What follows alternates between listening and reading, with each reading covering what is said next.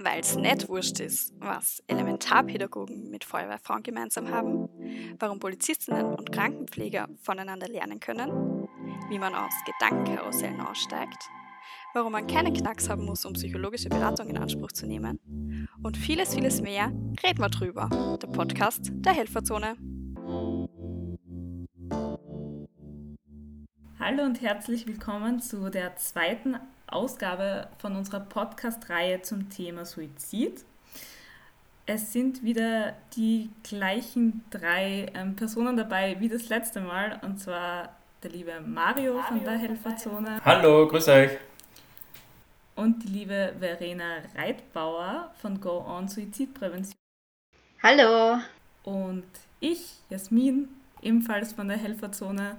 Und ja, letztes Mal haben wir uns so ein bisschen die Lage ähm, zum Thema Suizid in Österreich angeschaut, aber was hat Corona, ähm, ja, was hat Corona verändert oder gemacht? Und wir haben letztens schon ein bisschen über Risikogruppen gesprochen.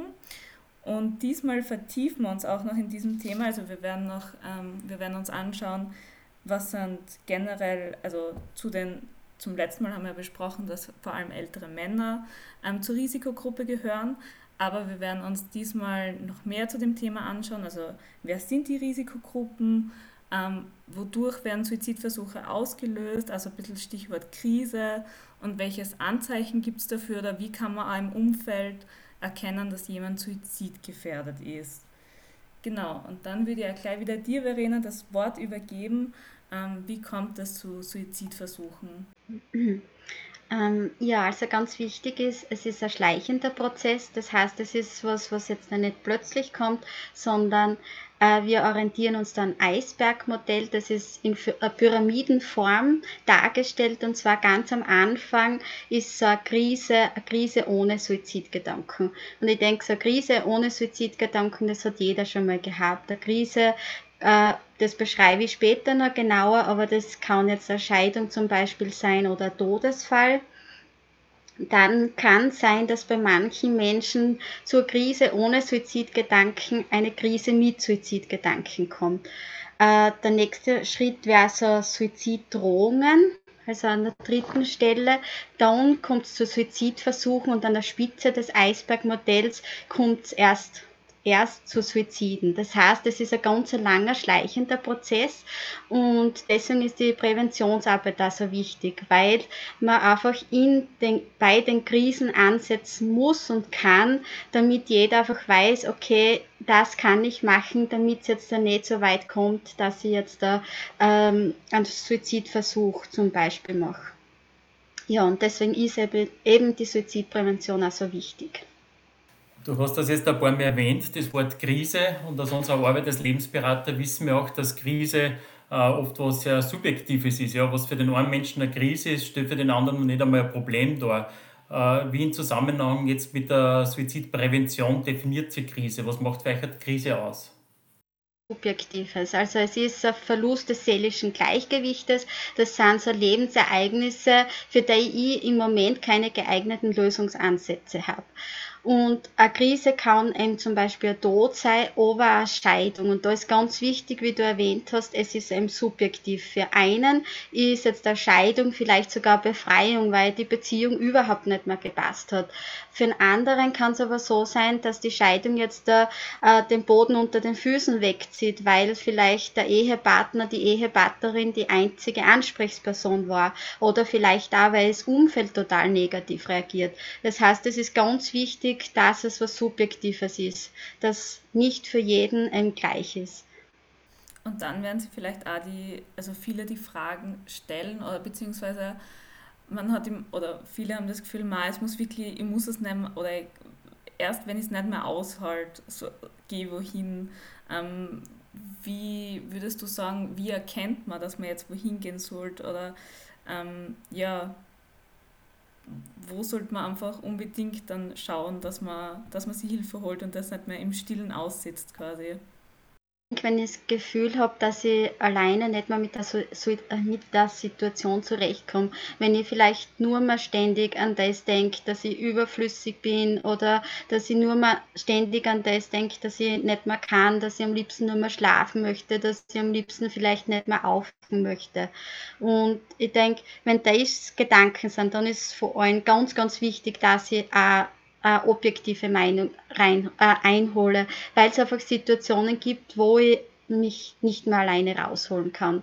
Und spätestens dann, wenn ich merke, okay, jetzt ist eine Situation da, wo es nicht mehr alleine weitergeht, dann ist es einem wichtig, dass ich mir professionelle Hilfe hole. Man hört ja auch immer wieder, dass es jetzt bestimmte Berufsgruppen gibt, die was eher suizidgefährdet sind wie andere. Ich denke da jetzt irgendwo so im Bereich, äh, im medizinischen Bereich oder mal irgendwo so im Bereich Polizei, Militär und so. Äh, hast du da irgendwelche Erfahrungen damit, ob es jetzt wirklich spezielle Risikogruppen gibt, wo Personen eher suizidgefährdet sind wie in anderen? Und zwar, wie du eh schon gesagt hast, im medizinischen Bereich, wenn man ganz viel natürlich mit vielleicht Krankheiten und Tod konfrontiert ist. Äh, dann, was auch ein großer Bereich ist, sind Land- und Forstwirtschaft. Da ist auch einfach ein immenser Druck man weiß, dass das Risikogruppen sind. Teilweise sind die vielleicht auch noch irgendwo auf einem Bergbauernhof und haben total wenig Kontakt mit anderen Personen, haben eigentlich nie einen Urlaub und haben äh, dann auch, was Förderungen etc. betrifft, sehr viel Druck. Also das ist eine Risikogruppe. Dann natürlich Polizei auch, äh, einfach auch Personen, die so wie zum Beispiel bei der Polizei ist eine Waffe äh, für einen Beruf wichtig, aber ist natürlich zugleich auch, wenn es einem schlecht geht, ein Suizidmittel. Also ich denke, ja, also das gibt es auf alle Fälle, dass bestimmte Berufsgruppen einfach mehr gefährdeter sind. Und da ist auch ganz wichtig, dass zum Beispiel jetzt im medizinischen Bereich auch Supervisionen in Anspruch genommen wird. Dass wenn bei der Polizei, dass auch immer wieder Supervisionen, Coaching, Meetings und so stattfinden. Und auch einfach, dass auch ganz viel an, ähm, dass einfach auch in der Land- und Forstwirtschaft wirklich angesetzt wird. Dass auch diese Personen wissen, okay, es gibt oder ähm, so in, oder es gibt bestimmte Anlaufstellen, wo ich mich, mich hinwenden kann, wenn es mir einfach nicht gut geht. Also das war jetzt ein ganz wichtiger Aufruf, den was du da jetzt getätigt hast, nämlich auch da jetzt wirklich dann die vorhandenen Anlaufstellen frühzeitig einmal in Anspruch nehmen, ja, äh, bevor eine Krise eskaliert, soweit bis dass ich es vielleicht nicht mehr selber in der Hand habe. Ähm, was ich mich frage, äh, gibt es jetzt so als Außenstehender irgendwelche Anzeichen, die was ich wahrnehmen könnte, dass sich jemand in so einer Krise befindet, dass es vielleicht sogar zum Schlimmsten kommen könnte? Äh, ja, und zwar ist sozialer Rückzug einmal ein großes Thema, und zwar Menschen, die sich äh, von Freunden zurückziehen, bei der Familie verschließen, vielleicht weniger Freizeitaktivitäten machen, äh, die äh, keinen Hobbys mehr nachgehen, äh, die sehr viel Zeit im Bett verbringen, nur mal schlafen möchten, nur mal im Zimmer äh, Zeit verbringen möchten. Also das ist einmal ein Anzeichen. dann riskantes Verhalten ist auch ein ganz großer Punkt, vor allem bei Männern, dass ein riskantes bekannter Fahrstil ist, mehr der Griff zu Alkohol oder zu Drogen, äh, dann äh, ungeschützter Geschlechtsverkehr, Genau, das sind so Anzeichen oder körperliche Veränderungen. Wenn sich jemand zum Beispiel gehen lässt, der was immer auf sein Aussehen geachtet hat, wenn der, wenn eine Frau zum Beispiel einfach hm, ja, nicht mehr schaut, wie sie daherkommt, sondern einfach, weiß nicht, die Haare nicht mehr frisiert oder die Haare fettig sind oder bei Männern halt auch, wenn der Kleidungsstil irgendwie ist, total vernachlässigt ist, wenn man merkt, okay, der wascht sich auch nicht mehr. Ähm, äh, wenn es ein verändertes Schlafmuster ist, also wenn er entweder ganz viel schläft oder gar nicht mehr schlafen kann, äh, verändert das Sex, also wenn man einfach auch äh, keine Lust mehr auf Sexualität hat, das ist ein Anzeichen. Oder verändertes Essverhalten, dass sie entweder ganz viel isst oder fast nichts mehr isst. Das heißt da das äh, extreme Gewichtsabnahme oder Zunahme. Und was auch noch ein ganz äh, großes Thema ist, so eine plötzliche Gelöstheit. Also wenn jemand zum Beispiel in einer Krise steckt, äh, wenn der auf einmal von einem Tag auf den anderen wie gelöst ist, obwohl die Krise noch immer vorhanden ist. Das heißt, wenn der auf einmal total frei wirkt und erleichtert und so und äh, zum Teil auch Sachen verschenkt werden, die was demjenigen eigentlich sehr wichtig sind. Äh, und wenn man irgendwie zu dem dann aber auch nicht mehr so richtig zukommt, wenn das eher oberflächliche Gespräche sind, irgendwie auch nicht mehr so Blickkontakt gehalten werden kann, dann sollen einfach auch die Alarmglocken schrillen und dann ist ganz wichtig, dass man die Person auch anspricht. Äh, und zum Ansprechen werde ich später noch einmal kommen, aber da ist es ganz wichtig, dass man die Person anspricht. Und gerade für Helfer sind also Alarmzeichen, wenn ein Mensch in einer Krisensituation ist, für die er keine geeigneten Lösungsstrategien hat. Oder vor allem bei Männern ist es, die was nicht über ihre Probleme reden, die ständig körperliche Symptome haben, was aber keine medizinischen Anzeichen dafür gibt.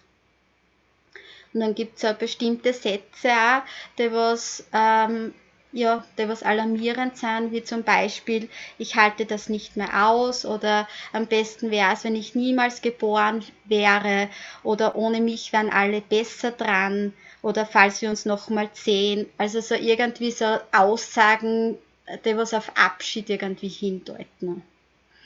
Und weil du vorher gefragt hast, wegen die, äh, wegen die Berufsgruppen, also vielleicht allgemein noch, was bestimmte Risikogruppen sind.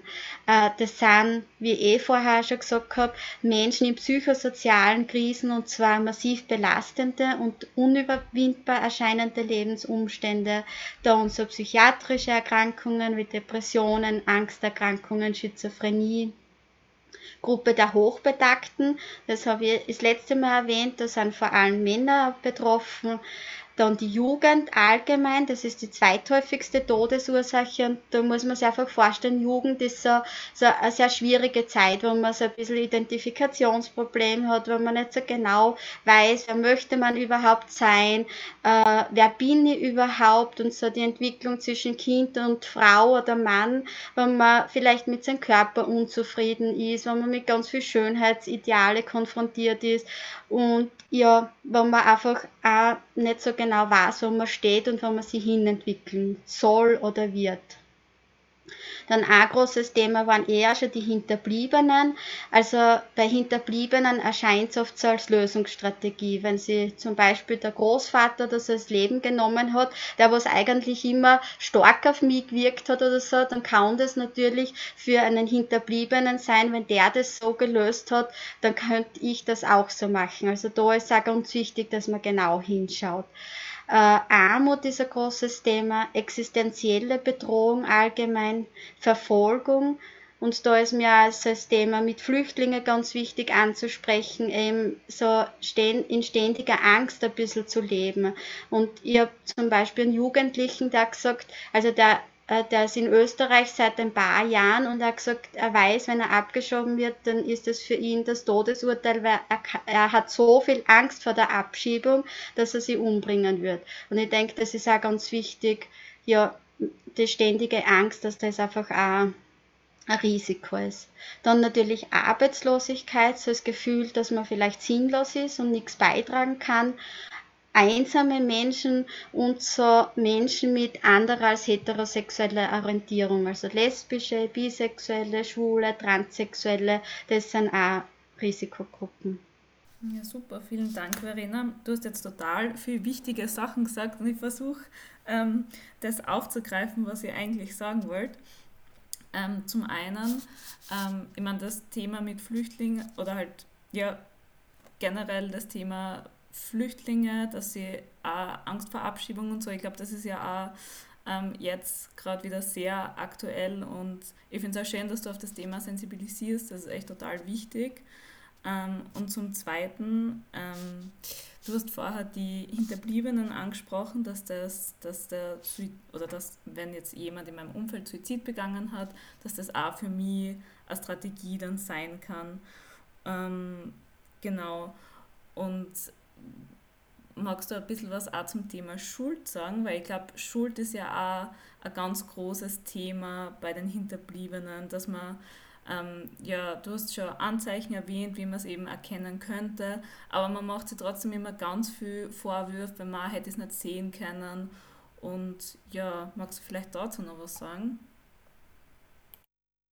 Ja, ich glaube, also wie ich das letzte Mal schon gesagt habe, bei meinen äh, Jugendfreund damals quasi, man, man erkennt leider oft die Anzeichen nicht. Oder so wie bei ihm war es einfach total plötzlich und dann hat man Schuldgefühle, obwohl man in dem Moment da wirklich nichts machen kann. Und ich denke, das ist auch ganz wichtig, dass ich mir dessen bewusst bin, dass ich manches einfach nicht verhindern kann, weil ich es einfach in dem Moment nicht sehe oder weil die Anzeichen einfach äh, ja nicht so deutlich waren. Und das ist ganz wichtig, dass ich dann auch wirklich Hilfe in Anspruch nehme, weil's, weil ja das eine ganz so große Last dann auf den eigenen Schultern sein kann, wenn, äh, wenn sie jemand ins Leben nimmt und vielleicht im ähm, und dann vielleicht auch gar nicht verabschiedet hat oder wenn im Nachhinein draufkommt, vielleicht war das war ein Anzeichen, aber ich habe es einfach nicht gesehen. Und ich denke, da ist es so wichtig, dass ich drüber rede, damit ich mir bewusst bin, okay, ich, ich konnte äh, das einfach nicht verhindern. Ja, Verena, also deine Worte, die machen ja wirklich äh, sehr betroffen und es zeigt auch, wie, wie groß das Thema eigentlich ist und welche oder wie viele Anlassfälle, was es jetzt wirklich geben kann für Suizid und welche Gefahren, was dahinter stecken. Äh, du hast da ganz kurz erwähnt, äh, was man jetzt so als Helfer machen kann. Ich würde aber natürlich im Sinne der Helferzone die ganz gerne nochmal fragen, jetzt äh, explizit, was kann man denn als, als Helfer machen? Das ist eh, wenn ich das Gefühl habe, äh, der denkt an Suizid, dass ich ihn da sind wirklich direkt Anrufe. Und da ist mir auch ganz wichtig zu sagen, nur weil ich jemanden anspreche, bringe nie auf die Idee, dass er wirklich Suizid begeht. Für die meisten ist es dann wirklich eine große Entlastung, weil wenn man die ganze Zeit an das denkt, dann ist es oft total schwer, mit jemandem drüber zu reden. Aber wenn dann jemand kommt, äh, und mich fragt, denkst du drüber nach, dass du dir was antust, dann ist es oft leichter, einfach mit Ja äh, zu antworten, als wie von selber einfach kommen. Das heißt, wenn ich Anzeichen sehe, dann wirklich direkt ansprechen.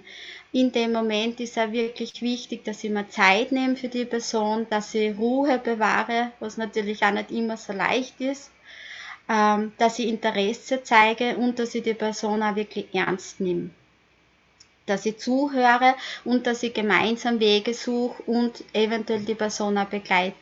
Und ganz wichtig ist auch, dass ich trotzdem als Helfer ganz gut auf mich acht gebe, weil äh, wenn es mir dabei so schlecht geht, dann bin ich dem anderen auch keine Hilfe mehr. Dass ich wirklich selber dann auch Hilfe in Anspruch nehme oder vielleicht auch die Person in andere Hände gebe, wo ich weiß, okay, ich kann den mit gutem Gewissen dorthin vermitteln. Äh, ja, dass ich einfach auch nicht zu viel Verantwortung übernehme. Dass ich auch wichtig, wenn man der das quasi als Geheimnis anvertraut, das ganz wichtig ist, wenn er selbst oder fremdgefährdet ist, äh, dass wenn er akute Gefährdung vorliegt, dass ich dann wirklich professionelle Hilfe trotzdem einleite und bei Minderjährigen, wenn da die Gedanken da sind und wenn ich das Gefühl habe, dass keine akute Gefährdung ist, dann muss ich trotzdem schauen, dass ich einen Erwachsenen ähm, äh, mit ins Boot hole, beziehungsweise professionelle Hilfe auch wirklich einleite. Ja, und ganz wichtig, dass es halt in Absprache mit der Person geschieht, dass derjenige weiß, äh, ich muss das einfach jemandem erzählen, weil ich mir einfach Sorgen mache, dass sich derjenige wirklich was antut. Ja, super, danke Verena. Ähm, du hast eigentlich gerade auch schon die Frage beantwortet, die über die Community reinkommen ist, weil wir haben gestern ähm, auf Instagram noch gefragt, ob wir Fragen für dich mitnehmen können. Und da war eben eine Frage, ähm, also oder beziehungsweise eine Angst, die geäußert wurde, mal wenn ich, wenn ich die Person gar darauf ansprich, ähm, dann kommt ich auch erst auf die Idee, dass sie sich was antut. Und es war gerade voll wichtig, dass du gesagt hast, einfach, wenn der Gedanken auf oder wenn man das Gefühl hat, dass man das anspricht und dass er so wie ich die verstanden habe, dass es quasi kein zu früh gibt, also dass man jemanden zu früh darauf anspricht. Gar nicht. Also, nein, gar nicht. Also es ist ganz wichtig, dass ich sobald ich merke, okay, da ist äh, dem geht es nicht so gut, aber oder der hat Veränderungen oder der macht Veränderungen durch, dass ich dann wirklich gleich reagiere. Ja, und ich habe rausgehört und möchte auch nochmal unterstreichen, dass du eben gesagt hast, dass du auch als Helfer im Prinzip auf dich selber gut achten musst. Ja. Also gerade wir in helfenden Berufen oder im, im helfenden Engagement, sage ich jetzt einmal, sind ja nicht davor gefeit, dass wir vor lauter Übereifer anderen helfen zu wollen, da jetzt ein bisschen unsere eigenen Grenzen überschreiten. Ja. Äh, ich finde es sehr wichtig, dass du immer gesagt hast, dass man da gut auf sich achtet und gegebenenfalls dann selber irgendwo sich wieder Hilfe sucht und, und aussprechen kann, was erlebt worden ist, was vielleicht belastet und so. Ähm, ja, vielleicht zur nächsten Frage überleitend, ob es da jetzt irgendwelche äh, No-Gos gibt, die was man beachten muss? Also das nicht ernst nehmen ist einmal ein großes Thema. Dann Aussagen wie reiß dich zusammen, weil ich denke, dann verschließt sich jeder wieder, wenn er sie vielleicht öffnet und sagt, ich denke drüber nach, mir das Leben zu nehmen und dann sagt der eine, jetzt reiß dich zusammen, dann ist das wie ein Schlag ins Gesicht und dann wird sie der wahrscheinlich sehr schwer wieder öffnen. Äh, oder wenn irgendwie, das macht jeder mal durch oder so, also solche Aussagen sollte man einfach vermeiden. Und nochmal, das habe ich auch schon erwähnt bei den Krisen, es ist einfach auch was Subjektives. Nur weil das für mich jetzt nicht belastend ist, zum Beispiel die Trennung von jemandem oder äh, schlechte Schulnote oder sonstiges, dann kann das für die andere Person total schlimm sein. Und äh, deswegen ist es also wichtig, dass ich die Person ernst nehme. Und trotzdem ist es besser, man macht vielleicht irgendwas falsch, als wie man macht gar nichts. Okay, ja, danke Verena. Ähm, ja, dann kommen wir auch schon zu den, zu den letzten Fragen für, den heutigen, für die heutige Aufnahme. Ähm, und zwar, gibt es deiner Meinung nach Menschen, die irgendwie besser durch die Krise kommen? Und zwar Menschen, die resilient sind. Resilienz ist so die innere Widerstandskraft, so das innere Stehaufmännchen, also das kennt man vielleicht noch aus Kindheitstagen, da hat es die Männchen gegeben, immer wenn man den einen Schupfer gegeben hat, die sind immer wieder aufgestanden. Und ja, das ist so ein bisschen die Resilienz. Äh, wir haben da beim Stand einmal eine alte Dame kennengelernt und die hat erwähnt, dass sie schon drei Ehemänner verloren hat durch Tod und der war aber trotzdem so positiv. Der hat ganz viele Hobbys gehabt. Der strick, er hat noch gestrickt, der hat sich mit Freunden getroffen, der ist über hingefahren und das ist für mich so eine resiliente Frau, ein resilienter Mensch, der was trotz so solchen, ähm, solchen Verlusten wirklich immer wieder aufsteht und das Beste aus dem eigenen Leben macht. Und das Gute daran ist, dass Resilienz jetzt nicht was ist, das was man hat oder nicht hat, sondern es ist auch erlernbar. Das heißt, jetzt nur weil weil jetzt nicht so resilient bist, bin, heißt das nicht, dass ich mein ganzes Leben lang äh, so bleibe, sondern ich kann ganz viel für mich machen, damit ich einfach resilienter werde. Und so der dritte Podcast quasi ist ja dem Thema gewidmet, was kann ich für mich machen, damit es mir besser geht, damit ich mich selber stärken kann, damit ich selbstbewusster werde. Genau. Genau, Verena, du hast das ja gerade angekündigt, den nächsten Podcast äh, unter dem Thema Resilienz. Ich freue mich schon sehr darauf. Ich möchte aber dann noch äh, ganz kurz eine Frage stellen. Beim letzten Podcast hast ja du die Homepage äh, von Go etwas äh, vorgestellt. Mich würde interessieren, gibt es darüber hinaus jetzt dann noch irgendwelche Angebote, die ihr da anbietet, sozusagen? Genau, also äh, so wie beim ersten Mal eh so ein bisschen erwähnt habe. Es gibt ähm, ganz viele Vorträge, Veranstaltungen, äh, es gibt so Streifzüge, das, das finde ich auch total schön, weil die werden in der Natur gemacht. Das ist so ein Spaziergang in der Natur, wo die zehn Schritte, die wir das nächste Mal äh, machen oder die ich das, das nächste Mal vorstellen möchte, so bisschen in Mittelstationen gezeigt werden. Also man geht in der Natur spazieren und äh, an unterschiedlichen Stationen werden halt die zehn Schritte quasi gezeigt. Das kommt da total gut an und Webinare machen wir zu dem Thema und die waren vor allem im Lockdown sehr gefragt, also weil einfach die Leute zu Hause waren, einfach total dankbar waren, dass das einfach ein bisschen so äh, Wissen gekriegt haben, was kann ich machen, wenn ich, meine, wenn ich mich in einer Krise befinde, wie kann ich mich ein bisschen davor wappnen, dass ich in eine Krisensituation komme und vor allem es ist auch als Fortbildung anerkannt gewesen. Das heißt, es haben auch wirklich viel helfende Berufe äh, in Anspruch genommen als Fortbildung und ja, das ist auch total schön gewesen, weil es einfach ein bisschen ein anderer Weg für uns war äh, und wir dadurch auch andere Menschen erreicht haben. Ja, vielen Dank, Verena. Also wir werden jetzt auch, auch wieder am Ende der zweiten Folge und ich glaube, man merkt, wir hätten unendlich viele Fragen und wir könnten noch tiefer und noch tiefer in das Thema einsteigen, einfach weil es, ja, es ist einfach ein emotionales Thema, es betrifft alle und es ist irgendwie so wichtig, dass man, dass man darüber spricht und dass man das, was du, was du uns da alles heute erzählt hast, dass man das auch hört und ja. Ja, vielen Dank und wir würden wieder ähm, diese Session beenden, wie wir sie das letzte Mal beendet haben mit, der, mit dem Helferzone Word Rap. Und zwar, ähm, die Helferzone ist wichtig, weil weil es ganz wichtig ist, dass Aufklärung gibt, dass auch solche Podcasts äh, gemacht werden, wo auch ganz viele Menschen erreicht werden. Und ja, weil es ein neuer, anderer Weg ist und den finde ich total schön.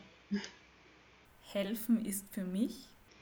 Äh, Menschen zur Selbst Selbsthilfe begleiten, irgendwie, dass Menschen äh, lernen, sich selber zu helfen. Ja, Verena, vielen Dank von meiner Seite. Es war wieder eine sehr spannende, informative äh, Podcast-Reihe mit dir. Ich freue mich schon sehr auf die nächste Folge, vor allem auf das Thema Resilienz. Ich glaube, darüber kann man gar nicht äh, oft genug sprechen, äh, was es damit auf sich hat. Und ja, mein, von meiner Stelle war es das. Bis zum nächsten Mal. Tschüss, euer Mario. Ja, von meiner Seite auch danke. Es war total äh, schön wieder, sich mit euch auszutauschen. Und ja, ich freue mich jetzt auch wieder auf den dritten Podcast. Und ja, vielen, vielen Dank.